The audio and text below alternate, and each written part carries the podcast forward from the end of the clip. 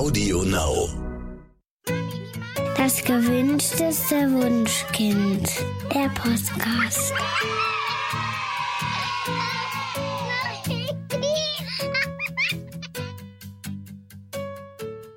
Hallo und herzlich willkommen zu Das gewünschteste Wunschkind, der Podcast mit Daniel Graf. Ma! Ich sag's nicht nochmal, das wird jetzt nicht rausgeschnitten. Das bleibt jetzt so. So, Katja. Und Wir reden Katja heute- Seiler. Über ein total wichtiges. Wir, also, erstmal haben wir ja noch was nachzuholen. Geht's, Katja? Es ist so herrlich, wenn Katja lacht. Wirklich, was wir hier schon gesessen haben. Okay. Okay. Wir reden heute. So, ich bin jetzt gnadenlos. Wir reden heute zunächst über Käse.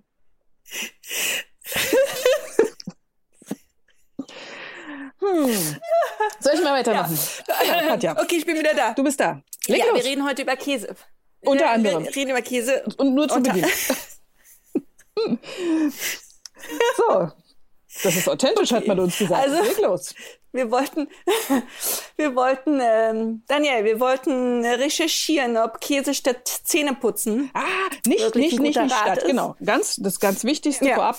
Natürlich nicht Käse statt Zähne putzen. Also wir haben ja darüber geredet, dass wir die Kinder möglichst nicht zwingen sollten. Und wenn die natürlich drei Monate das Zähneputzen verweigern und total blöd finden, dann müssen wir einfach Wege finden, dass wir äh, ja zu einem kooperativen Miteinander finden. Ich hatte aber angemerkt, dass ich mal gelesen hatte, dass ein Stück Käse die Zähne im Notfall schützen kann. Also Situation, euer Kind verweigert sich absolut partout und will an diesem einen Abend mal nicht die Zähne putzen, dann ist es tatsächlich gut, ihm äh, ein Stück Käse in die Hand zu drücken. Man muss natürlich aufpassen, dass wenn das Kind Käse so sehr mag, dass es nicht irgendwann die Zähne, das Zähneputzen verweigert, um den Käse zu bekommen.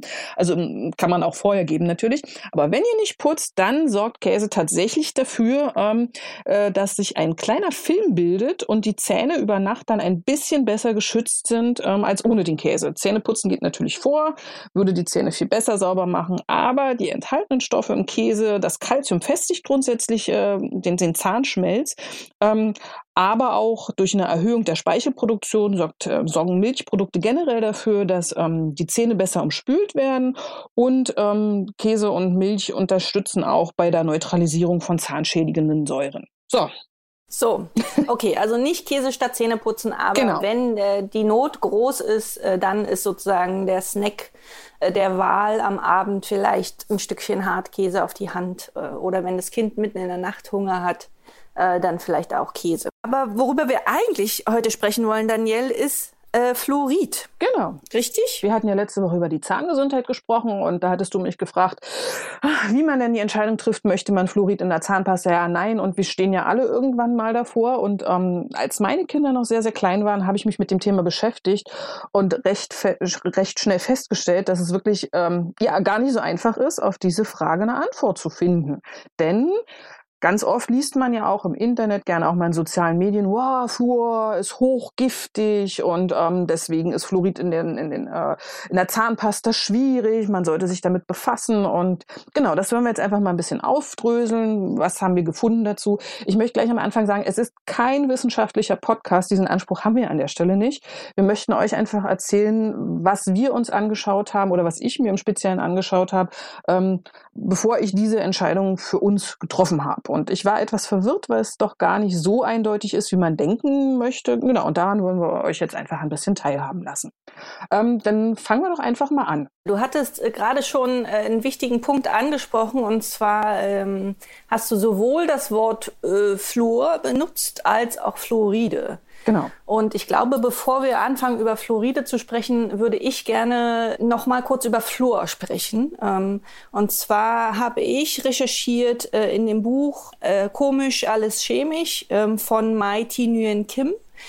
Das ist ein super Buch, kann ich jedem empfehlen. Da sind ganz viele spannende Themen drin vereint. Und Mai Nguyen Kim hat auch einen YouTube-Channel, das My Lab, und da hat sie auch speziell zum Thema Fluoride und Fluor eine einzelne Sendung gemacht. Also falls euch das noch weiter interessiert nach diesem Podcast, könnt ihr auch bei ihr mal nachgucken.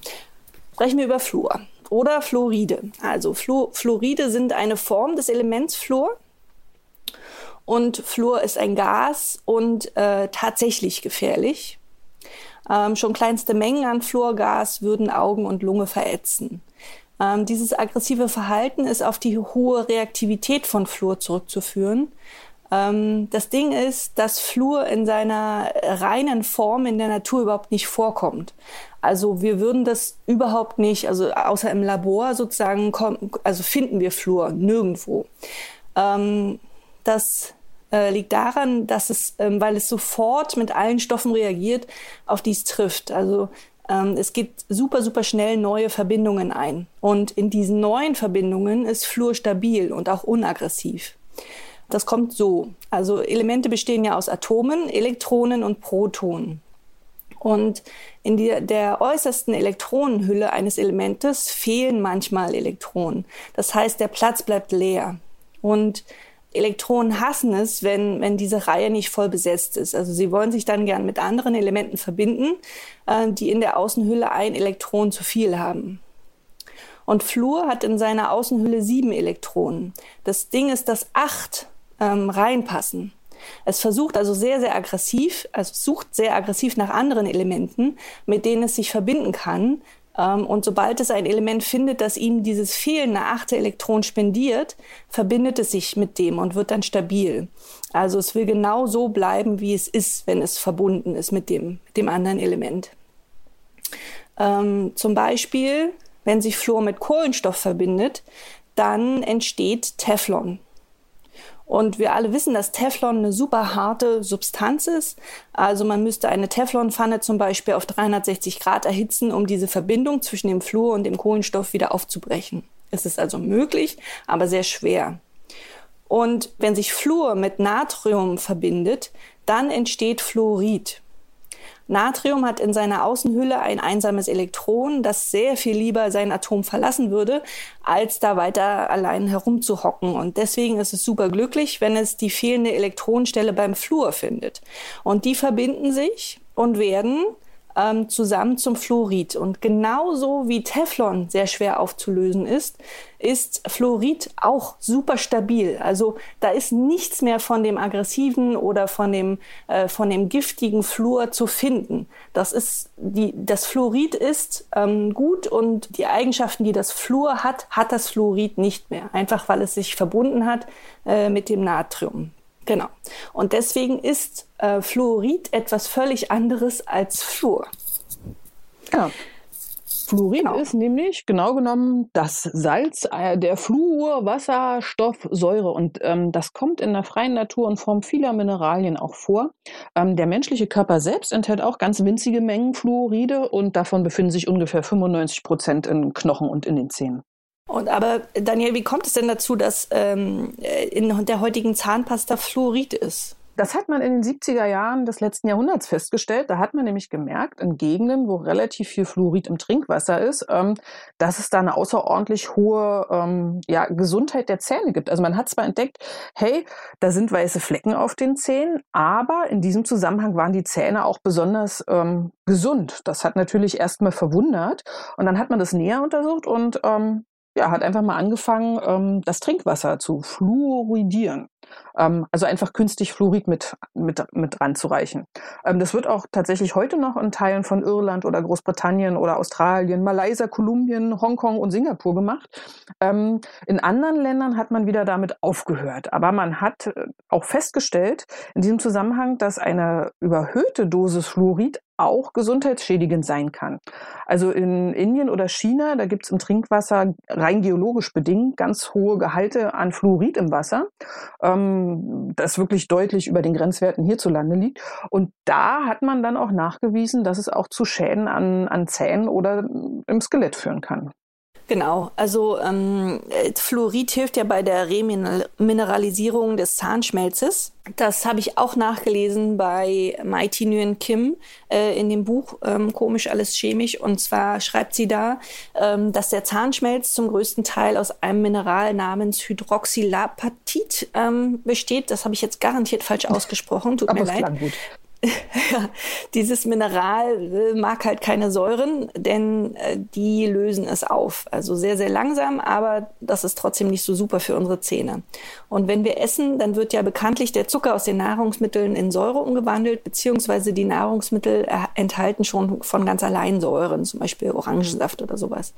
Ähm, und die, diese Säuren greifen dann eben unsere Zähne ähm, an. Und deshalb wurde in die Zahnpasta Fluorid gemacht. Ähm, Fluoride, Fluoride sind Anionen, also negativ geladene Ionen. Und in unserem Zahnmineral sind ebenfalls Anionen, die sogenannten Hydroxidionen. Und beim Zähneputzen dringen eben die sehr, sehr kleinen Fluoride in unseren Zahnschmelz ein und werfen die Hydroxidionen raus. Sie setzen sich dann an deren Stelle und durch den Tausch entsteht an der Zahnoberfläche eine hauchdünne Schicht eines stabileren Minerals namens Fluorapatit welches eben die Säuren, ähm, den, also die Säuren können das nicht so schnell auflösen, also jedenfalls nicht so schnell wie dieses Hydroxylapatit. Und dementsprechend ist also diese, diese, diese hauchdünne Schicht, die sich da ähm, auf den Zähnen bildet, ähm, gut gegen ja, das Auflösen des Zahnschmelzes. Äh, soweit klingt das mit den Fluoriden ja ganz gut. Ähm, aber wenn man sich darüber informieren möchte, wie und wie viel Fluorid in welchem Alter zugeführt werden sollte, dann stellt man fest, dass sich tatsächlich die Kinder- und Zahnärzte darüber uneinig sind. Die Zahnärzteschaft oder besser gesagt die Deutsche Gesellschaft für Zahn-, Mund- und Kiefernheilkunde empfiehlt, dass ab dem ersten Milchzahn zweimal täglich mit einer erbsengroßen Menge Zahnpasta ähm, zu putzen also mit einem kindgerechten Fluoridgehalt. Das ist in den Kinderzahnpastern dran, drin. Das ist 0,05 Prozent Fluorid. Und diese erbsengroße Menge Zahnpasta wiegt circa 0,5 Gramm. Das entspricht ähm, einer Gesamtmenge von 0,25 Milligramm Fluorid, ähm, wenn sie dann verschluckt wird. Um das Verschlucken zu vermeiden, ähm, sollten keine gut schmeckende Zahnpasta verwendet werden. Und ähm, ab dem Schulalter ähm, dann gibt es neue Zahnpasten und zwar gibt es dann Zahnpasta mit 1000 bzw. 1500 ppm Fluorid ähm, und zwar deshalb, weil die, Zahn, äh, die, die Schulkinder ähm, die, die Zahnpasta einfach ähm, äh, zuverlässig ausspucken. Und ich habe gelesen, dass die Zahnärzte sagen, dass zusätzliche Fluorid-Tabletten äh, eben nicht verabreicht werden sollen, weil das Fluorid vor allem lokal wirkt, was ja logisch klingt bei dem, was, was wir bis eben gerade erzählt haben mit dem Austausch der Anionen. Daniel, genau, also, was sagen denn die Kinderärzte? Ähm, nur noch mal ganz kurz, wenn ihr euch für Fluoridtabletten ja. entscheidet, dann sollten die nicht geschluckt werden, sondern möglichst lange zerkaut werden. Also dann landet das Fluorid auch da, wo es tatsächlich hingehört. Also nicht schlucken, sondern dann kauen. Ähm, ja, die Kinderärzte sehen das alles komplett anders. Ähm, genauer gesagt, die Deutsche Gesellschaft für Kinderheilkunde und Jugendmedizin. Die sagen nämlich, dass die Fluoridmenge in der Zahnpasta viel zu gering sei. Es hat eine Studie gegeben. Ähm, da wurden Zahnpasten mit einem Fluoridgehalt von 440 bis 550 ähm, Parts per Million ähm, untersucht und man hat da tatsächlich gar keine Kariesreduktion festgestellt. Ähm, diese Angaben beziehen sich allerdings auf Untersuchungen mit Kindern, die älter als sechs Jahre ist. Warum man das jetzt als Argument für Fluoridtabletten im Kleinkindalter heranzieht, ist für mich jetzt nicht ganz gut nachvollziehbar. Außerdem, so sagen sie weiter, sei die aufgenommene Menge auch gar nicht quantifizierbar. Also ähm, ich weiß gar nicht, wie viel das Kind verschluckt von der Zahnpasta, deswegen wäre es viel besser, wenn ich kontinuierlich Oraltabletten verabreiche. Ähm, ja, also Sie sagen auch, es sollen keine Kinderzahnpasten eingesetzt werden, durch, äh, die durch ihre Aufmachung für Kleinkinder durch attraktive Farben oder Geschmacksstoffe dazu anregt, ähm, die zu verschlucken. Und ähm, die Kinderärzte sagen auch, die Zahnpasten sollen erst dann regelmäßig verwendet werden, wenn das Kind ähm, Zahnpasta nach dem Zähneputzen weitgehend ausspucken kann. Und ähm, bis ich eben regelmäßig die Zahnpasta quasi an die Zähne bringen kann, empfehlen die Kinderärzte, dass die Kinder ähm, Tabletten nehmen. Ähm, es gibt da auch bestimmte Mengen. Ich will die jetzt nicht aufhören, das ist auch nicht gar nicht so spannend, aber ähm, was mich so ein bisschen gewundert hat bei meinen Recherchen, war der Grund, warum von der Deutschen Gesellschaft für Kinderheilkunde und Jugendmedizin ähm, die Gabe ab der Geburt empfohlen wird. Ähm, ich zitiere jetzt hier einfach mal, was die schreiben. Ist ganz, also wenn man genauer drüber nachdenkt, ist das wirklich krude. Grund, die Empfehlung ähm, der Zahnärzte nicht zu akzeptieren, besteht in der kombinierten Vitamin D und Fluorid-Prophylaxe. Also ihr kennt das ja, ähm, man kriegt nur eine Tablette, die man auflöst, da ist dann Vitamin D und Fluorid drin. Ne? Bei Kindern im ersten Lebensjahr. Kinderärztinnen und Kinderärzte in Deutschland leisten durch die gut eingeführte Gabe einer täglichen kleinen Tablette mit beiden Verbindungen eine wertvolle Prävention. Diese kombinierte Prophylaxe ist für Kinder im ersten Lebensjahr so gut akzeptiert, dass eine einseitige Änderung auf Seite der Fluoridprophylaxe zu einem nicht zu vertretenen Risiko für die Vitamin D-Prophylaxe führen würde. Das heißt im Klartext, also es klingt ähm, ja etwas nebulös, aber offenbar hält man die Eltern für unfähig, nach dem ersten Zahndurchbruch das Präparat zu wechseln.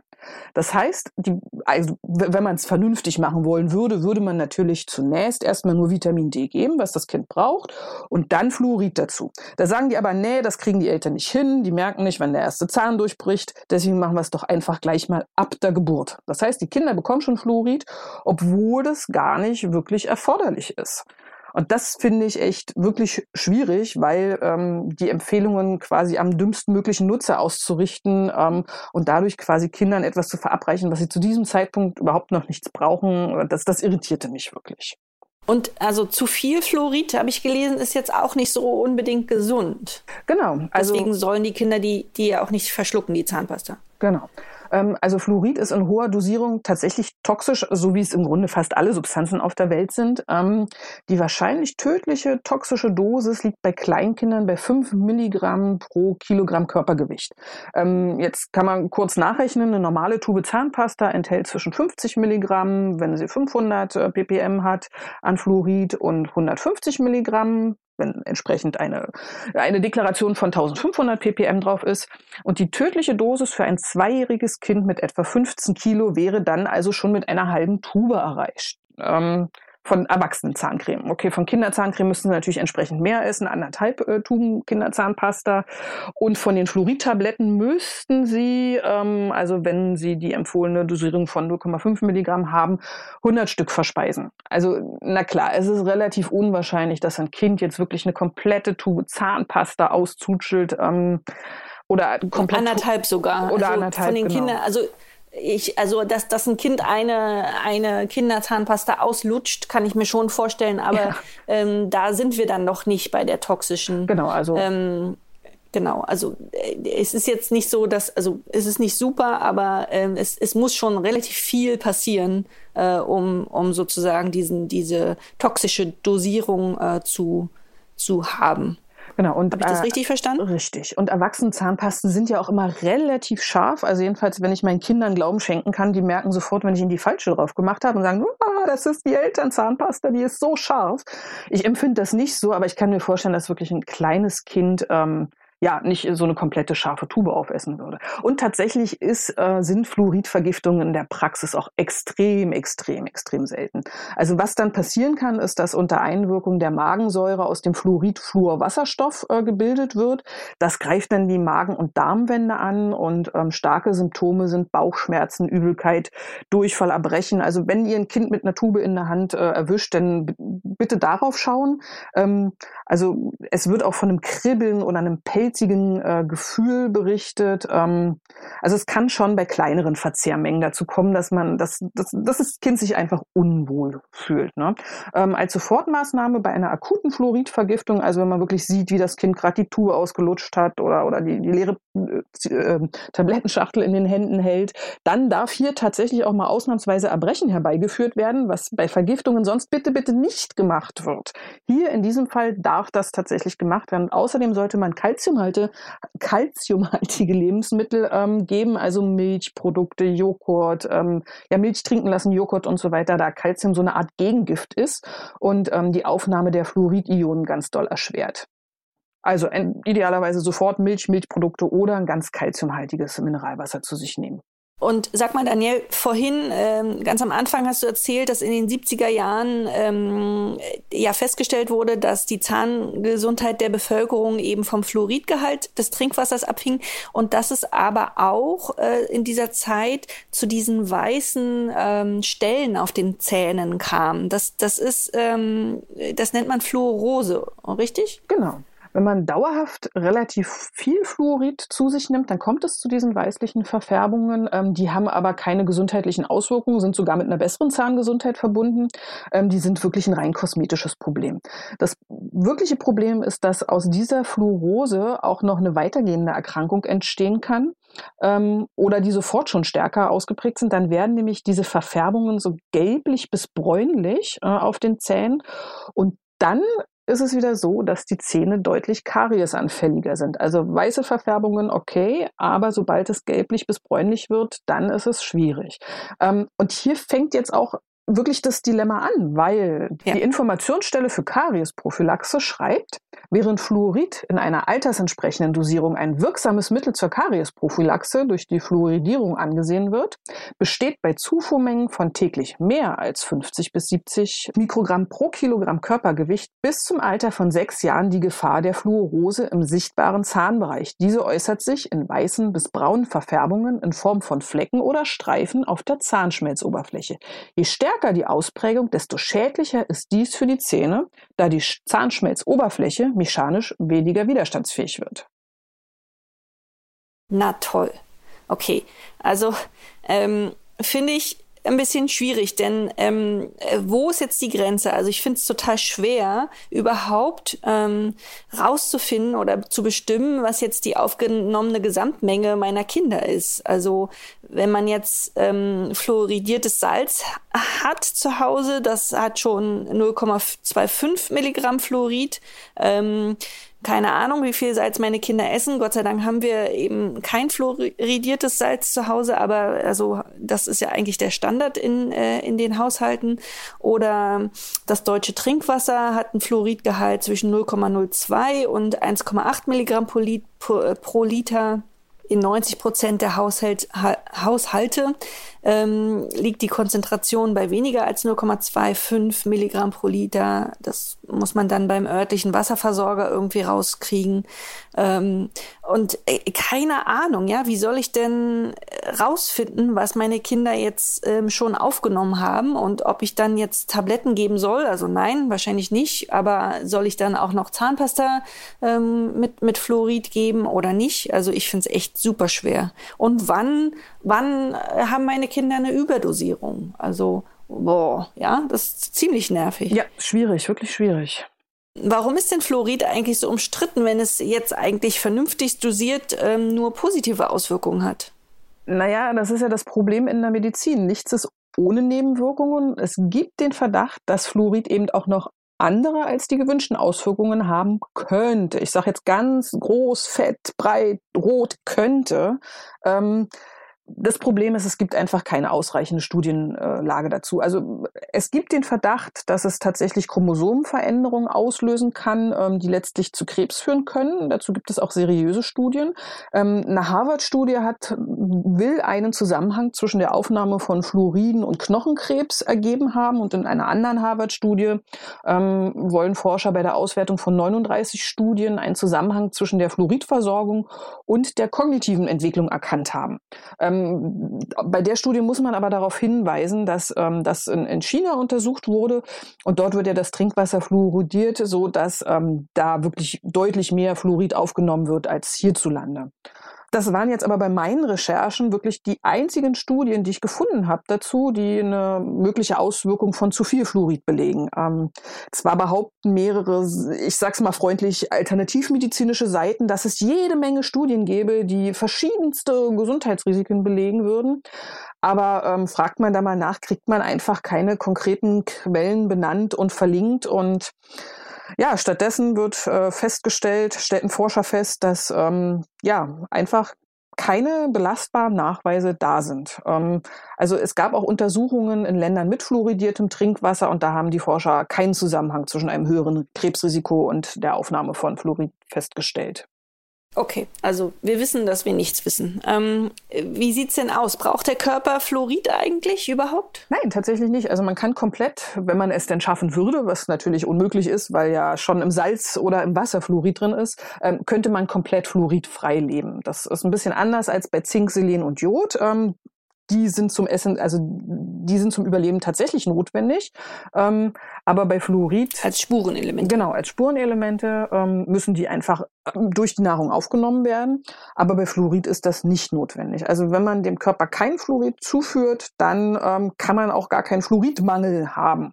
Ähm, also tatsächlich hat man Mäuse zum Beispiel mal komplett isoliert und ähm, die fluoridfrei aufwachsen lassen und da ist genau gar nichts passiert. Und, und was man natürlich auch sagen muss, ähm, ist, dass Karies ja keine Fluoridmangelerscheinung ist, sondern von Bakterien äh, ausgelöst wird. Ähm, das heißt also, das Fluorid ist ja eigentlich erstmal nur da, um die Zähne widerstandsfähiger zu machen. Was ich auch ganz interessant fand, ähm, ist, dass der wissenschaftliche Lebensmittelausschuss der EU, was es alles gibt, ähm, ganz ausdrücklich keine Empfehlung zu Verzehrmengen gibt. Also ähm, das heißt ganz klar, there does not appear to be a specific. Das Katja, das musst du vorlesen. Du bist der Englischprofi. ja, okay. Ähm, ja, die schreiben, there does not appear to be a specific physiological requirement for fluoride. Ja, also auch die WHO okay. kann sich einfach nicht auf eine Empfehlung für eine Fluoridzufuhr durchringen. Sie stellt lediglich fest, dass es keinen Beweis für klinische Symptome eines Fluoridmangels gibt. Ähm, okay, also das heißt, der Körper braucht kein Fluorid, also der Körper, Körper, wir reden jetzt nicht von den Zähnen, sondern vom, vom Körper. Das heißt, äh, es gibt keinen äh, kein Fluoridmangel. Ähm, das Einzige, wenn ich Fluorid nicht zu mir nehme, dann ähm, verzichte ich auf die schützende Wirkung in Bezug auf, ähm, auf Karies, auf die, auf die Zahngesundheit sozusagen. Genau. Also nachdem ich mich ausführlich mit dem Thema beschäftigt habe, war ich am Ende wirklich immer noch unsicher. Also ich musste dann abwägen, ob ich jetzt wirklich die, die kariespräventive Eigenschaft des Fluorids nutzen möchte, auch wenn der Körper dieses Spurenelement eigentlich gar nicht benötigt, ähm, oder ob ich auf eine Zufuhr verzichte, da es eben auch teilweise Vermutungen gibt, dass es problematisch sein könnte. Ähm, also am Ende wusste ich also nichts, um das mal zusammenzufassen. Ähm, nach allem, was ich gelesen habe, habe ich mich dann äh, dafür entschieden, dass wir so lange eine fluoridfreie Zahnpasta verwenden werden, bis meine Kinder das Ausspucken der Zahnpasta beherrschen. Genau, das habe ich, hab ich auch gemacht. Äh, damals, als meine Kinder noch sehr klein waren, haben wir eben ähm, das, äh, die, die fluoridfreie Zahnpasta genommen. Aber ähm, wenn man das Ausspucken gezielt übt, ähm, dann sind Kinder ja schon im Alter von ein bis zwei Jahren in der Lage, die Zahnpasta auszuspucken. Also es war bei uns echt überhaupt kein Problem. Und ähm, das Ausspülen hinterher des Mundes mit Wasser, das macht ja sogar Spaß. Da sind sie zwar immer nass geworden, aber ähm, das, das hat auch geklappt. Also äh, letzten Endes reden wir hier, finde ich, nur von, von der allerersten Babyzeit, ähm, die, wo, wo so die ersten, ersten Zähnchen kommen. Und dann, wenn die Kinder wirklich gezielt ausspucken können und das ordentlich machen und gut machen und man nur sehr, sehr geringe Mengen an Zahnpasta ja sowieso auf, raufmacht auf die Zahnpasta, ähm, dann kann man eben diese lokale Anwendung von Fluoriden oder von fluoridisierter Zahnpasta ähm, durchaus ähm, empfehlen. Genau. Und ähm, die von den Kinderärzten bevorzugten Tabletten kommen für mich persönlich überhaupt nicht in Frage. Da hatten wir schon drüber gesprochen, dass Fluorid im Grunde ja nur lokal wirkt, indem es äh, an den Zähnen einen Schutzfilm bildet. Also warum soll ich es dann konstant ähm, einnehmen und runterschlucken? Ähm, ja, dieses Fluorid wird auch gar nicht vollständig ausgeschieden, sondern größtenteils im Körper abgelagert. Und der Gedanke, dass irgendwie unkontrolliert Fluorid im Körper abgelagert wird, das hat sich für mich irgendwie total komisch angefühlt, weil es auch einfach nicht ausreichend untersucht ist, ne, wie sich so eine jahrelange externe Zufuhr auswirkt. Ähm, und Beschwerden, die erst viel später auftreten, werden dann mit Sicherheit auch nicht mehr mit diesen Tabletten in Verbindung gebracht. Und deshalb habe ich auf diese Tabletten verzichtet und meinen Kindern tatsächlich ein reines Vitamin D-Präparat gegeben. Und man hat auch liest relativ häufig, dass Kinder mit diesen Kombipräparaten Probleme mit der Verdauung kriegen. Also wenn eure Kinder irgendwie ja Probleme haben, dann einfach mal auf Einzelpräparate wechseln oder mal nur Vitamin D geben. Ähm, das kann durchaus auch eine Ursache sein. Was für mich aber auch die Konsequenz war dann wirklich ein Hauptaugenmerk auf eine ganz gute Pflege zu legen. Ne? Also wirklich zu schauen, mindestens zweimal am Tag zu putzen, besser dreimal. Ähm, ja, da schaue ich einfach. Wie auch immer ihr euch entscheidet, wenn ihr die äh, schützende Wirkung von Fluorid nutzen möchtet, dann geht nur das eine oder das andere. Also entweder ihr nehmt die Tabletten, dann müsst ihr aber tatsächlich darauf achten, dass die Zahnpasta kein Fluorid enthält, oder aber ihr nehmt Zahnpasta mit Fluorid, dann aber keine zusätzlichen Tabletten, weil sonst ist es einfach viel zu viel. So, so viel zum Abschluss. Gut. Das Wichtigste zuletzt. Wir haben es geschafft. Eine Folge über Fluorid. Ja, wir hoffen, wir ja. konnten ein bisschen Licht ins Dunkel bringen, aber eigentlich ist das Fazit, ah, nichts Genaues weiß man nicht. Es schützt auf jeden Fall die Zähne und solange die Kinder ausspucken können, könnt ihr es ganz unproblematisch nutzen. Äh, um das jetzt nochmal zu, zu, ähm, zu sagen, also ich nutze mit meinen Kindern, seit sie ausspucken können, selbstverständlich fluoridisierte ja, Zahnpasta. Ja, ja, ja, ja. Also das ähm. ist ganz, ganz eindeutig untersucht. Da besteht überhaupt gar kein Zweifel. Fluorid schützt die Zähne. Das muss man ganz klar sagen. Gut, dann sind wir am Ende, ihr Lieben, und wir hören uns in zwei Wochen wieder. Bis dahin sagen wir beide Tschüss. Tschüss. Das war der Podcast vom gewünschtesten Wunschkind.